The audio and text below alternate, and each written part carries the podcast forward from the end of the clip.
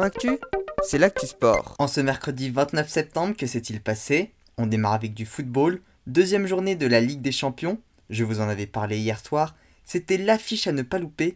Le Paris Saint-Germain recevait Manchester City et les Parisiens se sont imposés 2-0, dont un des buts a été inscrit par Lionel Messi, son premier sous le maillot de l'équipe de la capitale. Les Parisiens ont pris par la même occasion la tête de leur groupe. Dans les autres résultats de la première soirée, l'Ajax Amsterdam a battu le Besiktas 2 à 0 également. Le Borussia Dortmund s'est imposé 1-0 face au Sporting Portugal. Liverpool a dominé le FC Porto 5 buts à 1.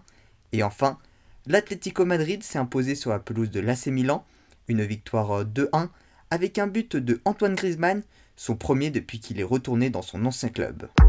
En handball, une bonne nouvelle pour les clubs français, grâce à leur victoire au troisième tour des barrages, Toulouse, Aix et Nîmes se sont qualifiés pour les phases de groupe de la Ligue européenne.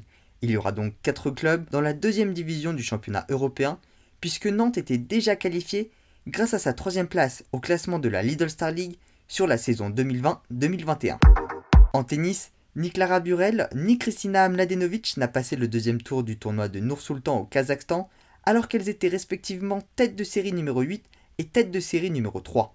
Une déception pour nos deux Françaises. En alpinisme, Vadim Druel, membre de l'équipe de France de ski alpinisme, a atteint le sommet du Manaslu au Népal. À seulement 19 ans, il est devenu la plus jeune personne à gravir un sommet de plus de 8000 mètres. Pour information, le sommet du Manaslu est à 8163 mètres d'altitude.